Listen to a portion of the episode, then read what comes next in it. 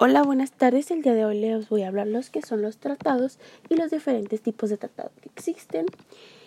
Ok, para comenzar les voy a definir lo que es un tratado.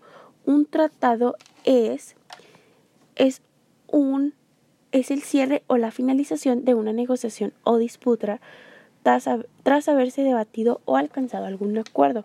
La noción de trabajo se utiliza para nombrar a la documentación que registra dicha conclusión y en un sentido más amplio al texto o manual sobre un cierre de algún asunto. Existen diferentes tipos de tratado dependiendo según la materia.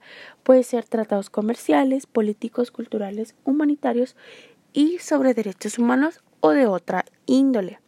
También, según el tipo de obligaciones creadas, diferenciamos entre un tratado ley y un tratado contrato.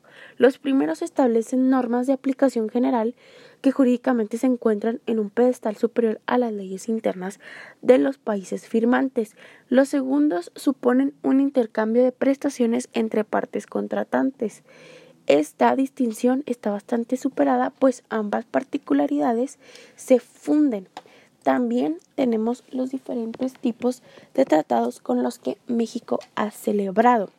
México cuenta con una red de 12 tratados de libre comercio con 46 países, 32 acuerdos para la promoción y protección recíproca de las inversiones con 33 países y 9 acuerdos de alcance limitado.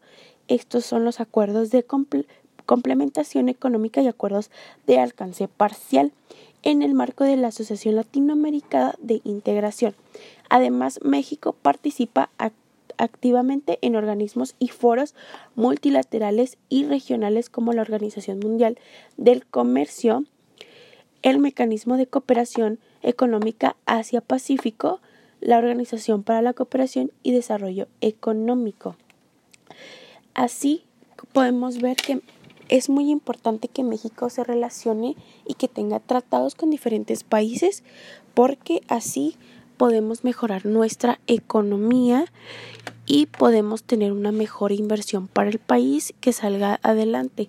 Creo que esto es muy importante para nosotros los mexicanos porque ampliamos, ampliamos perdón, nuestro rango de trabajo, así como eh, las relaciones que manejamos con otros países y así estamos en paz al momento de la, la importación y la exportación. Pienso que esto es muy importante para para nosotros como mexicanos poder tener una relación buena con Estados Unidos, incluso Canadá, o incluso otros países para nosotros poder tener un mercado este más amplio y tener un buen comercio.